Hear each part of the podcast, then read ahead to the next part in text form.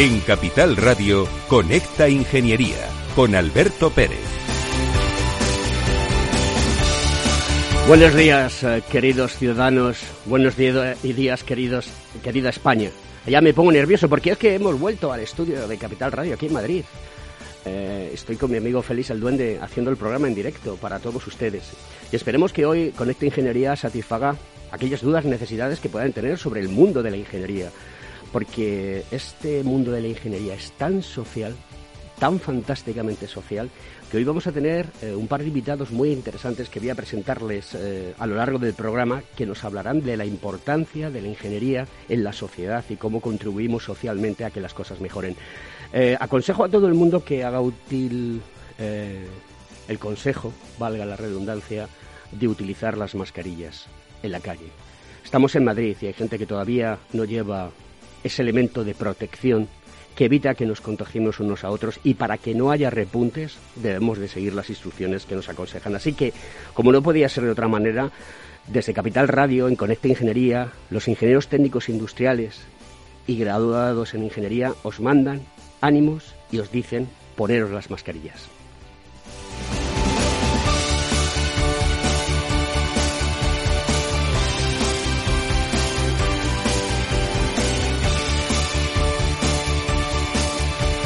Conecta Ingeniería con Alberto Pérez.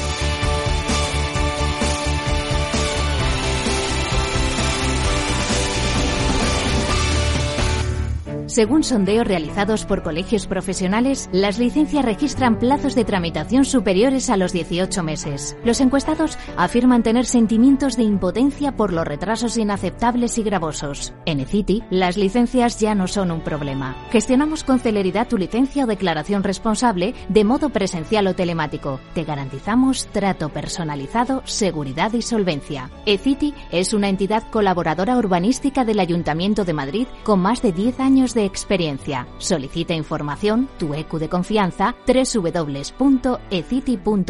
También puedes llamar al teléfono 914514499 o visitarnos. Estamos en la calle Jordán número 14 de Madrid. Acceso por el Colegio Oficial de Ingenieros Técnicos Industriales de Madrid.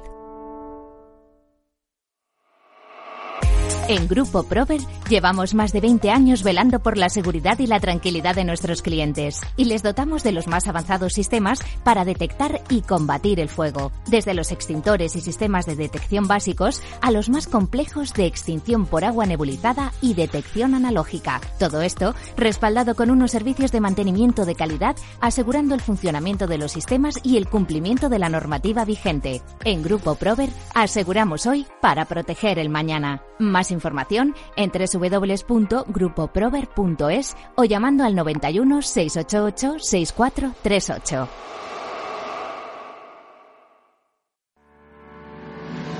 ¿Quieres ser empresa colaboradora del Cogitim? Gracias al convenio gratuito tendrás multitud de ventajas para tus empleados aunque no estén colegiados, tales como descuentos en formación presencial y online, acceso a proempleo para que puedas encontrar el perfil que más se adecue a tus necesidades y aparición en nuestras publicaciones y web, entre otras. Hoy más que nunca, colaboremos juntos. Puedes llamarnos al 91 448 2400.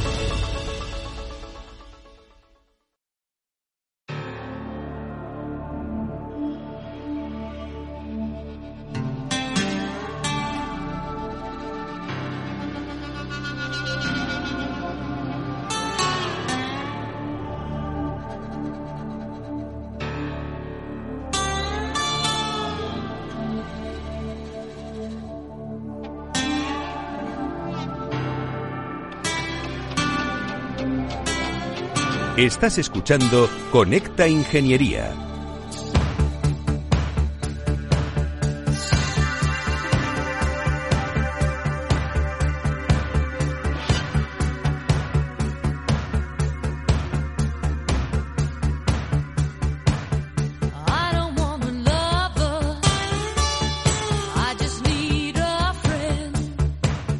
Pues como en los viejos tiempos, que diría Félix el Duende, estamos otra vez aquí, en Conecta Ingeniería en Capital Radio y vamos a coger las ondas electromagnéticas y nos vamos a ir a Andalucía, concretamente a Granada, donde allí nos está esperando un ingeniero técnico industrial que nos va a contar una historia muy interesante.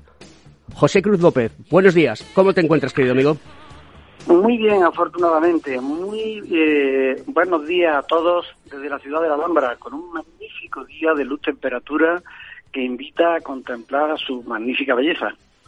No me extraña, eh, porque es una ciudad eh, preciosa. Lo es. Invito a todos a que la vean y se quedarán encantados. Pero Granada no es solamente una ciudad conocida por su enorme belleza y su enorme riqueza cultural. También es conocida porque desde allí habéis creado un respirador que se llama EVA. Tú eres el director general de Electrónica Rodich SA en Granada. Y me gustaría que nos contases cuál es la historia de cómo nace eh, Respigran y cuál es el origen de todo ello. Alberto, permíteme eh, antes darte las gracias en nombre de todos los componentes de Respigran y del Colegio de Ingenieros Técnicos Industriales de Granada por permitirnos participar en este programa de corte tecnológico que tan magníficamente presenta. En cuanto al origen de Respigran, decirte que, bueno, la verdad fue fruto de varias circunstancias. En los primeros días del estado de alarma, un grupo de compañeros de Electrónica Rodi pues solicitaron comprar dos impresoras y ponerse a fabricar viseras de protección y hacerlo además de forma desinteresada en sus momentos libres y además curiosamente pensaron rápidamente quién necesitaba aquello y lo hicieron con las residencias de mayores que en aquel momento parece que tenían serias deficiencias de forma altruista e interesante. Esto, cuando yo lo observé, eh, pues eh, estaba ocurriendo, la verdad, en toda España. La solidaridad era manifiesta propio de nuestro carácter. Era algo sabido y que todo el mundo trataba de ayudar. Fue este, sí, sí, fue este el momento donde pensé qué podía hacer y qué podíamos hacer y en especial los ingenieros técnicos. Y tras escuchar continuamente en los medios de la palabra respirador, respirador, como un endiablado aparato que salva vidas, pues la verdad es que me puse a estudiar su sistema funcional, que todos sabemos. Y tras ver su complejidad, comprendí que se necesitaba de un equipo multidisciplinar. Necesitaba un equipo capaz de acometer este complejo proyecto en tan solo y en un corto periodo de tiempo. Este era el reto. Inmediatamente, pues se inició una carrera en busca de estos profesionales de conocimiento que dieran respuesta a las necesidades sanitarias. La ilusión de cooperar había germinado de tal forma que se convirtió en algo, de verdad, de verdad, te digo, Alberto, casi obsesivo. Los datos que se conocían por parte de los medios de comunicación no hacían más que fomentar esta inmensa gana de aportar algo positivo, por simple que fuera. No podíamos quedarnos con los brazos cruzados. Algo había que hacer. En principio no sabíamos muy bien dónde llegaríamos pero sí sabíamos una cosa, algo había que hacer.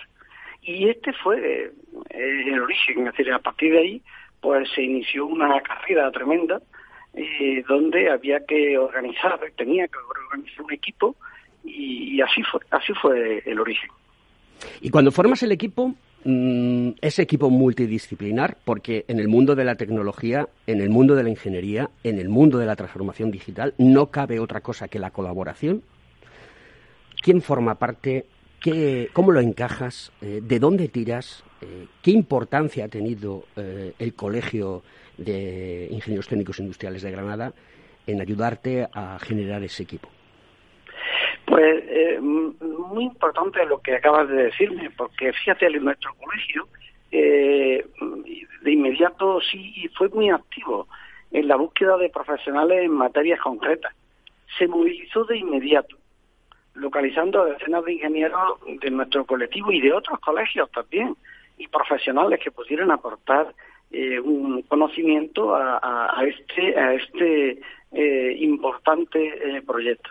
La verdad es que incluso ahora te hablaré de dos profesionales como Alfredo e Ignacio, son gente que se, se buscaron a través de nuestro colegio. Y lógicamente, pues, eh, ¿cómo no podría dar las gracias al gran colectivo de ingenieros técnicos que intentaron en su momento, eh, todos, eh, muchísimos, que incluso la secretaria tenía que, que ver cómo lo íbamos haciendo de una forma paulatina. y cómo no a nuestro a nuestra junta de gobierno que apostaron y a, y a nuestro decano Fernando Terrón por su confianza plena en el proyecto. La verdad es que eh, de inmediato había que buscar gente con conocimiento en el mundo sanitario y no era precisamente el sector donde yo me movía. Eh, pero curiosamente el primer gran fichaje fue Antonio Orduño. Y este, este individuo es un gran profesional del mundo técnico ventilatorio, con una dilatada experiencia y conocimiento de las necesidades médicas que requieren los intensivistas. Antonio se ha pasado más de 25 años en la UCI. Su conocimiento de los parámetros necesarios para acometer este proyecto y para y los parámetros que necesitaban también los pacientes nos dio una importantísima visión médica eh, lógicamente se plantearon necesidades de una programación para controlar el sistema electromecánico. Esto pues hizo gracias a Ignacio Martínez, ingeniero de telecomunicaciones, que eh, pertenece al Instituto de Astrofísica de Andalucía, que inicialmente desarrollaría un, software que fue haciéndose más y más completo y complejo conforme iba, iba creciendo eh, el tema.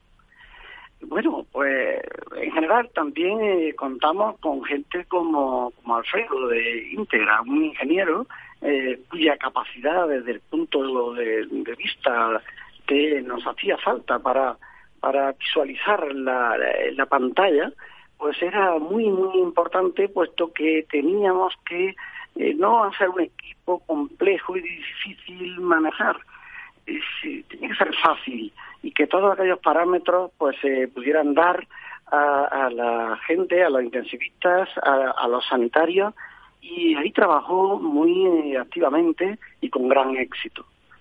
Y claro, esto iba avanzando y además iba avanzando de una manera eh, donde veíamos veíamos que aquello se aquello funcionaba, que iba iba en marcha, pero el tiempo era nuestro gran reto. Puesta en marcha las bases generales de nuestro respirador, nuestra logística preparaba una fabricación en serie inminente y no estaba terminado, fíjate lo que te digo, eh, Alberto. Por lo que contamos inmediatamente con la experiencia de, Enrique Ortuño, es el gerente de una empresa que ya se dedicaba, entre otras cosas, a otro tipo de, fabricaba productos relacionados con la medicina, pero a otros equipos. Ya teníamos preparado decir, bueno, pues si esto hace falta, había que fabricarlo y había que fabricarlo de forma inminente. Y claro, había otros profesionales no menos importantes, como eh, un jefe de taller que tenía que evaluar todo el sistema productivo y curiosamente una figura que quiero resaltar, eh, el jefe de taller Emilio López, pero el tornero fresador don Antonio Cañizares es un tornero que nos hacía determinadas piezas importantes que este, este hombre está jubilado y tiene más de 80 años y tenía un pequeño taller en la época donde estaba todo, todo el mundo confinado, pues en su taller nos hacía aquellas piezas de tornería importantes para llevar a hacer nuestra electromecánica. Qué importante han sido nuestros mayores, ¿no, eh, José Cruz? Es increíble. Yo, la, eh, este hombre, como eh, una situación eh, tremenda, pues apostó por porque había que hacer algo. Y de forma altruista, todos pensamos en que era nuestra obligación moral con la sociedad y admiro, yo admiro la voluntad que todos pusieron en el empeño de sus habilidades. Y mi felicitación, mi felicitación personal, la verdad es que me emociono cuando hablo en ellos, no encuentra palabras para, para todos ellos porque todos pensaban en lo mismo hay que salvar vidas. Era la palabra, ¿eh? Hay que salvar vidas. Sí, entiendo que, que estas circunstancias de COVID-19 han generado un montón de dificultades que en el proyecto han interferido de manera real, ¿no? Imagino que cuando no faltaba una cosa, faltaba otra, o el proveedor no te podía servir, o tenías un, un atasco eh, mental para poder sacar eh, la solución lo más rápidamente posible, o para solventar un problema de, de, la generación del algoritmo que hace funcionar la máquina. Cuéntanos un poco eh, dónde han estado esas dificultades. Bueno, fue una carrera de velocidad tremenda, sin horario, que fue asumida por todo el equipo. La palabra más usada, como te he dicho, era hay que salvar vidas. Pero el día se encontraba, eh, bueno, con la dificultad de adquirir componentes. Muchas de las piezas especiales se crearon in situ, como te he dicho anteriormente. Eh, con videoconferencia trabajamos todos y bueno, no nos podíamos, eh, bueno, teníamos que cumplir. La industria estaba cerrada y la adquisición de componentes, con todas las garantías sanitarias que teníamos que cumplir escrupulosamente por confinamiento, era bastante complejo. Nuestro compromiso era hacerlo rápido, con altas prestaciones, una alta fiabilidad y, bueno, y una tasa de error casi, casi nula.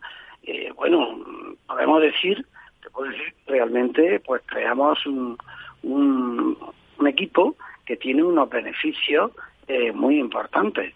Eh, fíjate que es un diseño con amplio espectro de variables ventilatorias para pacientes necesitados de ventilación mecánica invasiva.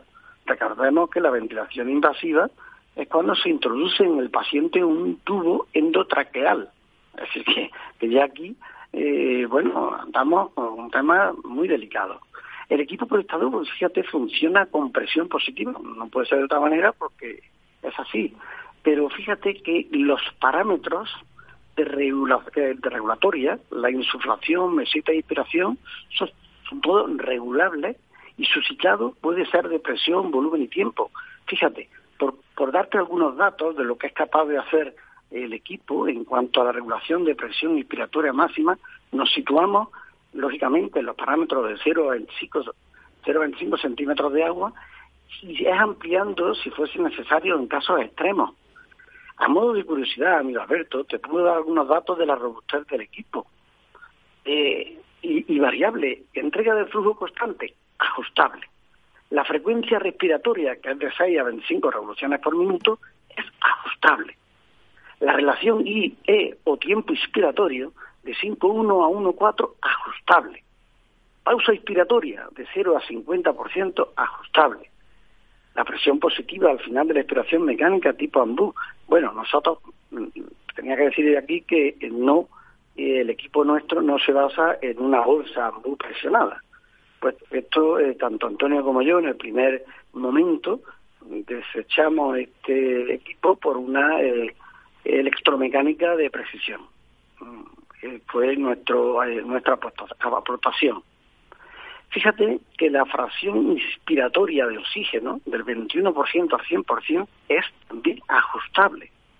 Bueno, pues hay una cantidad de parámetros que no quiero aburrirte, porque si te, pero termino donde se ha conseguido que casi todo el, eh, el intensivista, la persona, el profesional, pueda, en función de las necesidades de estos pulmones que eh, son pulmones elásticos, pero que pueden tener algún tipo de, problema. Bueno, y que en general los pulmones lo tienen, puesto que están afectados por el COVID, no se trata de pulmones con accidentes, pues puedan eh, tener estas características de ajuste. Es decir, en definitiva, José, lo que, lo que me estás transmitiendo, lo que le estás transmitiendo aquí a la audiencia de, de Conecta Ingeniería en Capital Radio, es que la creación del producto ha estado muy pensada para que sirva para salvar vidas, pero también para que sirva de manera intuitiva manejarlo de manera eficaz y eficiente por parte del sanitario al frente de, esta situación, ¿no?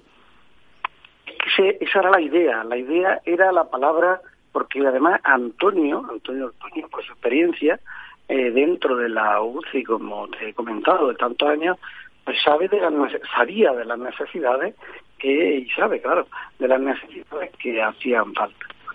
Una última cuestión. Sí, querido José, una última cuestión que es importante, porque ya amaré todo, es que se nos acaba el tiempo y siempre lo digo, ¿no? El tiempo en la radio eh, se va como, como el agua entre las manos. Sí. Y la pregunta, sí, eh, la pregunta que te quería hacer eh, ya para finalizar la entrevista, que me ha parecido fantástico el trabajo que habéis desarrollado y con la ilusión que lo habéis llevado a cabo y cómo ha participado de manera colaborativa eh, la gente y los profesionales, es en qué momento se encuentra el proyecto, se puede fabricar y si apostamos por una localización de la fabricación de, este tipo de productos y no externalizarla en otro tipo de países. Vamos a ver, si tú me preguntas si se puede fabricar, yo te diría sí, pero también te diría, si las circunstancias no hubieran cambiado y las necesidades fueran extremas, el equipo de escrito podría salvar vidas. Este cambio actual de lucha contra el COVID-19, gracias a Dios, nos da margen para perfeccionar porque ya no es una necesidad inmediata. Pero si hay una cuestión que quiero, que quiero hacerte observar. En las noticias que hay es que se prevé que vuelva a haber un repunte eh, allá para el otoño y el invierno. ¿Podremos disponer de, pues de este respirador en el mercado para que no nos pille el toro? Magnífico. Pues mira, yo te comento dónde estamos. Esto nos da margen para perfeccionar el equipo incluso en el estudio del último paso como la sincronización para el destete, que como el oyente y todo el mundo sabe es el momento crítico de quitar el respirador. Bien, el equipo se ha sometido al simulador Testen de la compañía Organis, uno de los más avanzados de Europa, que desinteresadamente nos ha proporcionado el Hospital Hispania. Y doy gracias a su delegado porque este equipo no es fácil que lo tengamos en España. Bien, pues esto lo hemos sometido a, su validación. Es decir, el equipo, el simulador, ya ha comprobado que eh, nuestro nuestro eh, eh, ventilador pues es capaz de reunir este tipo de parámetros y los resultados son altamente satisfactorios y fueron consensuados con el doctor intensivista Sánchez Carrión, a quien también estamos tremendamente agradecidos. en definitiva, quiere decir esto que en este momento donde estamos eh, estamos eh, con capacidad para, eh, tiene un trámite administrativo que estamos en ello, de validación y, lógicamente, sus últimos toques de, de perfeccionamiento para, si hiciera falta, ponernos a fabricar y, lo más importante, salvar vidas. José Cruz López, de Ingeniero Técnico Industrial desde Granada. Un abrazo muy fuerte, querido amigo. Espero poder tenerte en el estudio eh, en las próximas fechas para que nos cuentes más cuestiones sobre este respirador creado en Granada y marca España. Recuerdo a todo el mundo, marca España, donde los ingenieros técnicos industriales han participado directamente de él. Un fuerte abrazo, querido amigo. un fuerte abrazo eh, para vosotros. Gracias a todos. Suerte.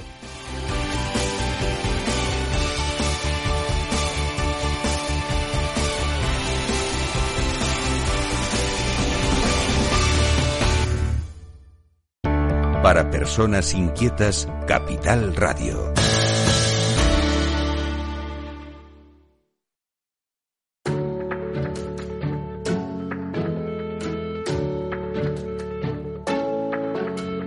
Conecta Ingeniería con Alberto Pérez. Bueno, pues vamos con ese consejo de ingeniería que, que, tenemos todas las semanas. En este caso nos lo envía el Consejo General de Colegios Oficiales ingenieros industriales. El Consejo General de Colegio Oficiales de Ingenieros Industriales representa a más de 100.000 ingenieros industriales que hay en España, profesionales entre otros que generan el progreso social en todos los ámbitos de actuación y el progreso siempre va de la mano de la seguridad. Por ello, la importancia de seguir unos estándares y normas verificadas, como ha ocurrido con el caso de las mascarillas, elementos de protección. La falta de rigurosidad en su fabricación y uso ha llevado, en algunos casos, al contagio de trabajadores, con la consiguiente responsabilidad del empresario y riesgo para el propio usuario y demás personas que le rodean. Ahora que la salida de la calle empieza y está aquí, y se va a normalizar, estos elementos de protección generalmente en la industria, como son las mascarillas, se han popularizado y desde el Consejo de Ingenieros Industriales queremos recordar que la Asociación Española de Normalización ha publicado unas normas para la fabricación y uso de mascarillas, tanto de adultos como de niños. En la página web de ingenierosindustriales.es se ha creado una zona de recursos COVID-19 con consejos, protocolos y guías de fabricación y por lo tanto el uso de diferentes elementos de protección. El mal uso y la utilización de artículos no homologados es inseguro para uno mismo y para todos los demás. Queridos amigos de Conecta Ingeniería, tengan en cuenta esta advertencia.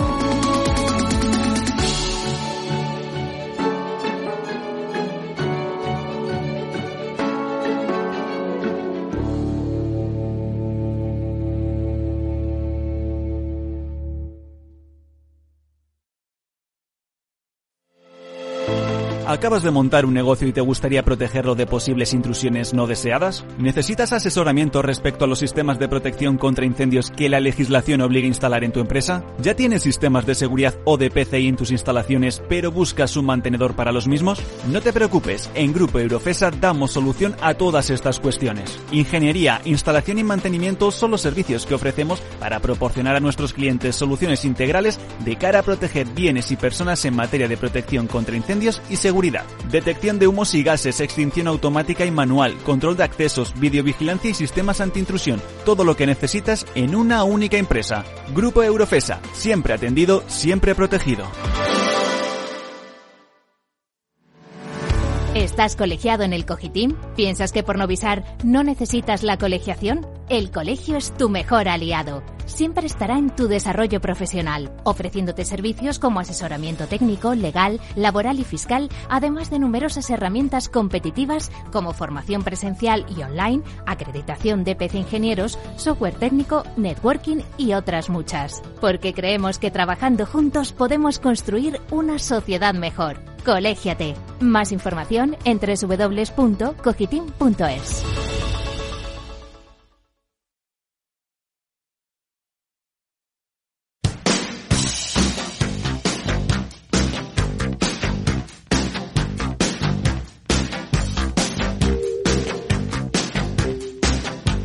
Escuchas Conecta Ingeniería con Alberto Pérez.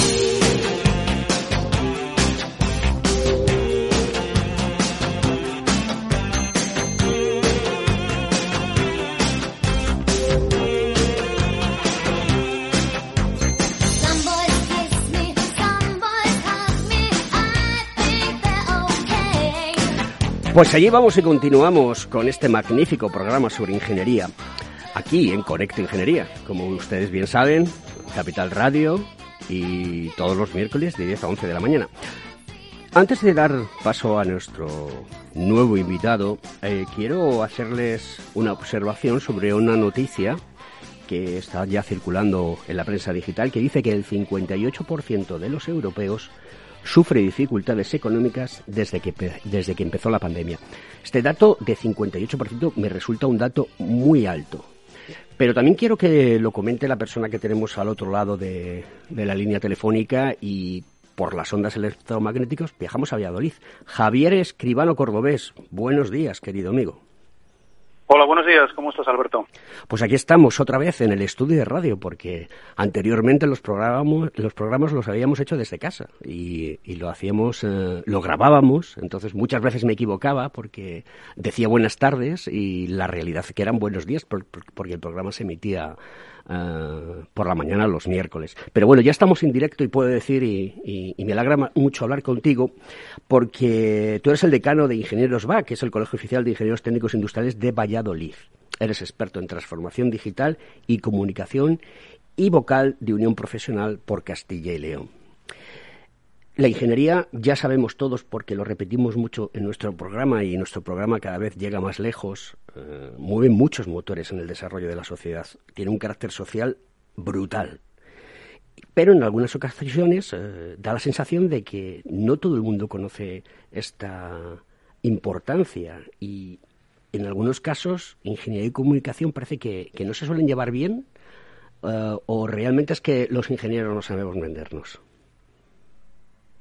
Bueno, esto no es un, asunto de, ingeniería o no es una carencia o una falta de visión, en este caso desde el lado de, la ingeniería, sino en general yo creo que pecamos los humanos de eh, únicamente valorar aquello que dominamos y no valorar tanto aquello precisamente de lo que nos falta conocimiento o incluso a veces se, se comete un error aún mayor y se da por hecho que sí que conocemos aquello mm, en lo que no somos expertos. Entonces, eso trae como consecuencia que eh, algunas eh, disciplinas, como puede ser la comunicación, parece que están al alcance de todos, parece que cualquiera eh, puede ponerse delante de un micrófono, parece que cualquiera puede lanzar un mensaje publicitario, parece que cualquiera es capaz de transmitir una idea con el paso del tiempo y, por supuestísimo, como en cualquier disciplina, nada más lejos de la realidad. Me falta expertos. Todo esto lo unimos que con el paso del tiempo eh, nos hemos dado cuenta en, los humanos, en la sociedad, de que cada vez es eh, más eh, desperdiciar talento el trabajar por separado y que cada vez, por tanto, los equipos multidisciplinares eh, son los que nos llevan a, los mejores, a las mejores metas. Tanto es así que, hoy en día, aunque mucha gente no se lo plantea, pero en una operación quirúrgica que tenga cierta envergadura, no solo participa, como es obvio y evidente, un cirujano, sino que hay equipos multidisciplinares, entre los cuales hay ingenieros, y que también eh, participan, forman parte de esa, esa operación quirúrgica, ¿no? puesto que son diferentes disciplinas las que en conjunto logran los mejores resultados, los mejores éxitos.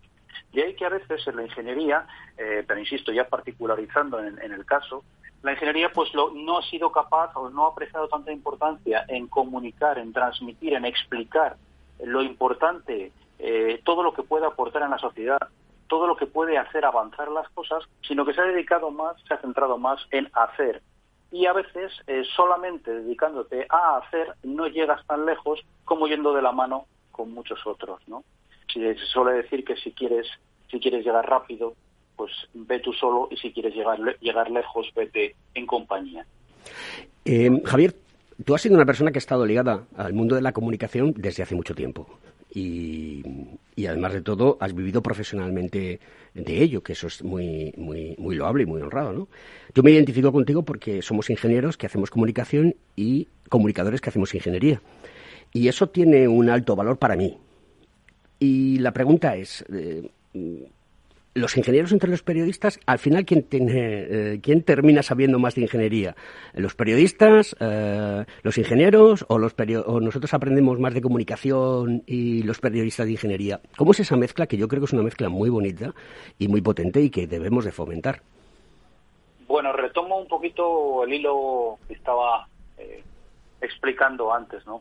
Eh, realmente lo que lo que sucede es que, como siempre, eh, la conclusión es que somos mejores eh, juntos. Tendemos siempre, es en este caso otra disciplina como esa psicología nos podría explicar perfectamente el cómo nos, nos comportamos ante ante estímulos nuevos, Ante estímulos nuevos, las diferentes fases, primero tendemos a, a rechazar cuando hay algo que no conocemos, hay alguna novedad, tendemos a rechazarla, eh, a decir que eso no es bueno, que no me aporta nada.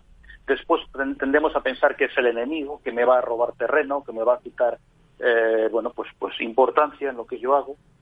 Después eh, pasamos ya a irnos convenciendo poco a poco e incluso pasamos por una fase en que somos los máximos defensores, ¿no? Pasa, por ejemplo, en el caso de los, los fumadores que dejan de fumar, que algunos de ellos se transforman en verdaderos enemigos de los que continúan fumando. En, la ingeniería y la, comunicación, por tanto, eh, se complementan totalmente. Al principio, eh, los que se dedican a la comunicación, bien sean los periodistas específicamente o bien sean los comunicadores eh, no periodistas, recordemos que hay grandísimos comunicadores que no son periodistas, al principio les cuesta entender este tipo de cosas. Para los que tenemos algún año, incluso que hemos nacido en el siglo pasado, eh, podemos recordar cómo cuando nacía Internet, cuando empezaba a popularizarse Internet, eh, se rechazaba. En los medios de comunicación incluso no tenemos más que ir a las hemerotecas y ver cómo a los finales del siglo XX Internet se asociaba directamente a la pornografía, a los ladrones, a los robos. Era algo nuevo, novedoso y por tanto había que recibirlo mm, con mucha suspicacia y con mucha precaución. Sin embargo, con el paso del tiempo nos hemos dado cuenta de que incluso se pueden hacer programas de radio sin necesidad de estar en el estudio. Es decir, hemos llegado a una evolución y a utilizar y a eh, eh, quedarnos dentro con todas las bondades de, que nos está ofreciendo. De ahí que en este caso eh, la labor complementaria y todo lo que se avanza desde de la ingeniería utilizando la comunicación y que por tanto la sociedad valore nuestro trabajo y lo que podemos llegar, la sociedad en la mayor parte de las ocasiones no es consciente de que tiene la ingeniería en sus manos, en sus manos, en cada cosa. Yo ahora mismo tengo un bolígrafo en mi mano. La gente no es consciente de que mm, un bolígrafo BIC, por decir eh, algo que todo el mundo conoce, pues tiene un compendio de ingeniería espectacular no solamente hay ingeniería de diseño, porque no es un bolígrafo hecho de cualquier manera, tiene un diseño con aristas para que se agarre específicamente, tiene un pequeño agujerito para que la presión exterior e interior estén compensadas y por tanto la, tinta fluya y fluya hacia la bola que tiene en la parte de abajo tiene un agujero en el capuchón que ya mucha gente sabe que es para que no se produzcan eh, asfixias, pero eso ya fue una mejora del producto, porque el producto nació sin ese, sin ese agujero en el capuchón. Es decir, algo tan simple como un bolígrafo, que yo en este caso decía que tenía en la mano, la gente no es consciente de que es ingeniería pura, ingeniería de diseño, ingeniería de producto. Entonces, eh, si no utilizamos la comunicación, sinceramente perdemos la mitad de nuestra capacidad. Pero es que pasa lo contrario. Si el periodista no utiliza la ingeniería, pues no sería capaz mm, de poder hacer un, un programa de radio, vuelvo al ejemplo de antes que tú ponías, desde su propia casa, no sería capaz de transmitir una crónica desde el lugar eh, mismo donde está, no sería capaz de lanzar por redes sociales un mensaje corto que luego se puede expandir mucho más en Internet o que se puede llevar incluso a que eh, el nostálgico que todavía eh, le gusta tener el papel entre las manos, no se puede llevar al, papel impreso o a la radio o a la televisión, medios que, por cierto, cada uno de ellos tiene un lenguaje absolutamente diferente. Está claro, la evolución de la especie humana ha pasado por dos grandes ítems. Uno es que ha sido capaz de crear instrumentos y el otro ha sido que ha sido capaz de comunicarse y relacionarse. Con lo cual, ingeniería y comunicación y comunicación e ingeniería están intrínsecamente ligados. Oye, una cuestión que quiero comentarte, porque me ha resultado muy interesante. Eh, desde Ingenieros Val, pues gracias a tu experiencia y tus conocimientos y tu contribución, desde hace cuatro años eh, llevasteis a cabo la realización de los premios de industria, ¿no? Y entonces, eh, Ahí lo que habéis hecho es eh, dar un escaparate donde se da a conocer la importante labor de la ingeniería y de la industria. Cuéntanos un poquito en qué consisten estos premios de la industria. Bueno, pues eh, ahí efectivamente lo que hice fue eh, dejar de predicar y pasar a la práctica las cosas que te acabo de exponer. Yo he pasado, como bien has expuesto en la introducción, pues por el momento 15 años en medios de comunicación, en todo tipo de medios, tanto audiovisuales como impresos. De hecho, tuve, tuve la suerte de estar durante muchos años en el diario decano de la, prensa española, donde, donde un tal Miguel Delibes estuvo como director, por ejemplo, eh, pero vamos, que hubo muchos más nombres eh, allí, es decir, fue, fue sinceramente un honor el formar parte de ese, de ese equipo. ¿no? Entonces, eh, al, llegar al colegio, cuando mis compañeros me decidieron que yo fuera el decano, les pillé con la guardia baja y decidieron que fuera el decano, eh, pues lo primero que, que, puse en marcha fue incluir la comunicación y poner a disposición de la sociedad la información de lo que hacíamos, para lo cual convocamos unos premios de la ingeniería, en este caso premios de la industria. ¿no? Eh, llevamos tres ediciones, este año lo lógico es que sea, que sea la cuarta, y en esas eh, ediciones lo que se hace es poner en valor delante de la sociedad el trabajo de muchas personas que, por suerte, por desgracia, a día de hoy, siglo XXI, año 2020, como digo, creo que no se reconoce tanto o acorde al valor que se pone eh, en el día a día. la sociedad la industria es el motor del día a día actual y ese motor eh, llevado a cabo por ingenieros en todas las disciplinas, en telecomunicaciones, en informática, en eh, electrónica, en electricidad, en mecánica, en textil, en olvidemos el textil, la ingeniería textil estaba casi casi olvidada. De hecho, una, una población de esta, de esta zona de Castilla y León, como es Béjar, era una población que se centraba en el mundo textil eh, esas eh, fábricas, sin embargo, estaban cerradas, prácticamente cerradas. Y esas fábricas son las que se han reabierto porque estaba, estaba todo ahí cerrado, pero estaba ahí. Y se reabrieron inmediatamente para ponerse a fabricar equipos para la pandemia, ¿no? Para combatir la pandemia que estamos sufriendo en este momento. Es decir, ni siquiera somos conscientes de hasta dónde puede llegar todo, todo lo que es la, ingeniería. De ahí que esos premios de, la industria lo que, hay, lo que han hecho, insisto, es poner un poquito en valor. Hemos hecho diferentes categorías, startup industrial más destacada, mejor innovación de ingeniería para la industria, industria totalmente responsable, no olvidemos el año en el que estamos y por tanto lo importancia, la importancia de lo socialmente responsable, la mejor transformación digital en una industria, eh, incluso, bueno, pues también a trayectorias personales, ¿no?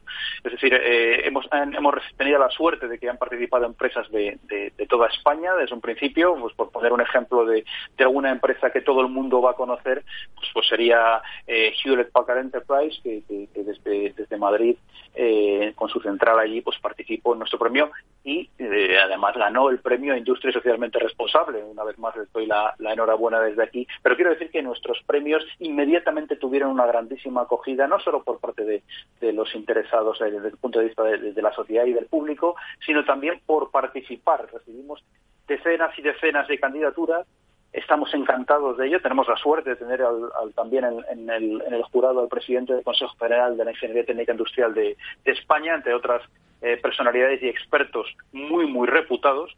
Y bueno, pues sinceramente mm, ha sido una manera de poner en práctica, en práctica esa conjunción comunicación e ingeniería que aprovecho ya desde aquí para decir que la gente esté atenta dentro de, premios de la industria en, en premios.ingenieriosvalladolid.es. Muy prontito podrán acceder ya en, en desde premiosdelaindustria.es para participar en la siguiente edición y poner en valor su, su, su trabajo.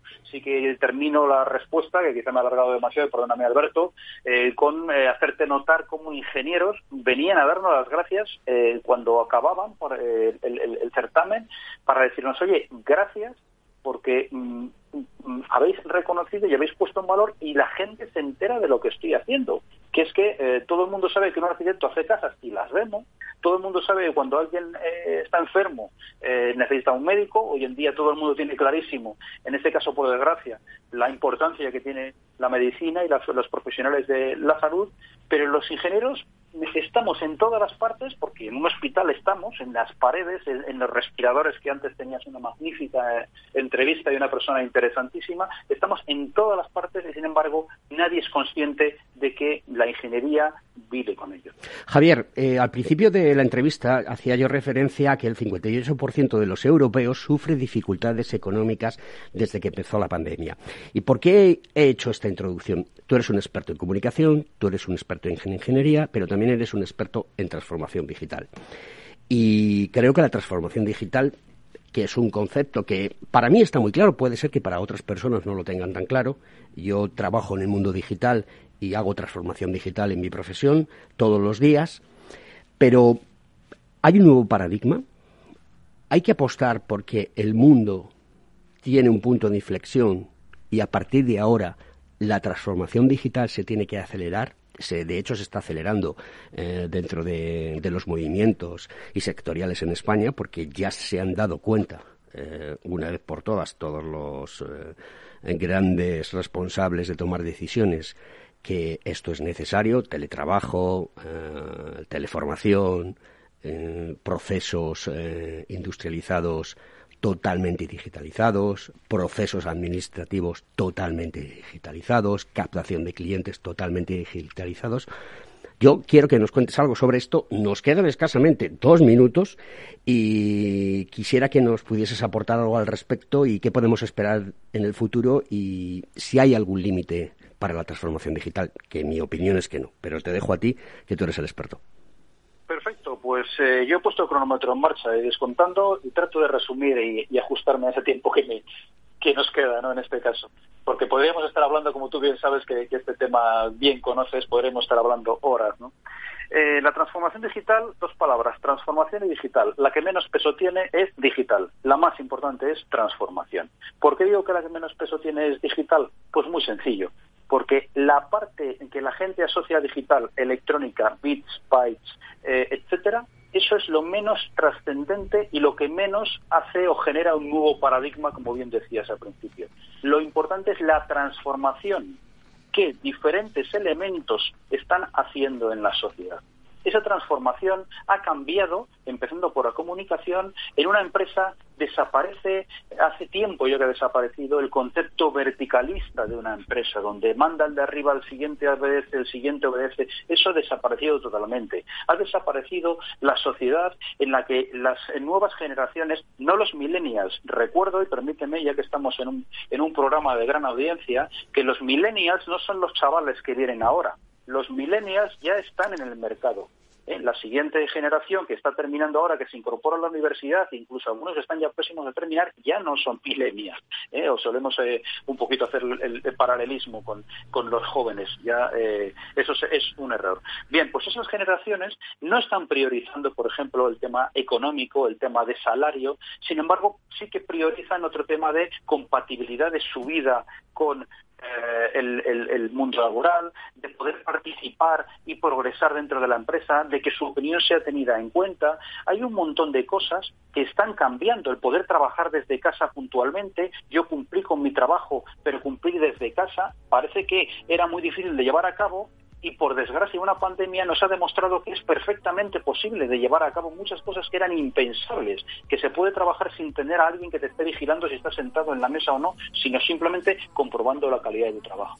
En definitiva, y, voy acabando porque el, cronómetro ya es, es eh, inexorable, eh, me dice que, llego al final, eh, el cambio es brutal, debemos apostar por él y debemos apostar desde el punto de vista país, desde el punto de vista España, porque tenemos mucho conocimiento, mucha calidad humana, muchísimos especialistas magníficos. Tenemos aquí toda la materia prima para impulsar un país. Javier, nos vamos, nos vamos. Te tengo que sacar ya el pañuelo porque nos vamos. La radio no perdona, tú lo sabes muy bien y el tiempo se nos va como el agua entre las manos.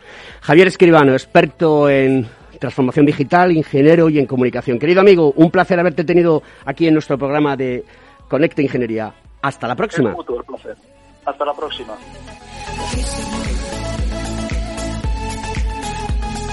Bueno, queridos amigos, pues ya estamos otra vez aquí en, en, el estudio. Esto es una maravilla. Eh, somos los primeros, damos primicia, somos los primeros. Así que nos despedimos hasta la próxima semana aquí en Conecta Ingeniería en Capital Radio. Un abrazo fuerte, amigos.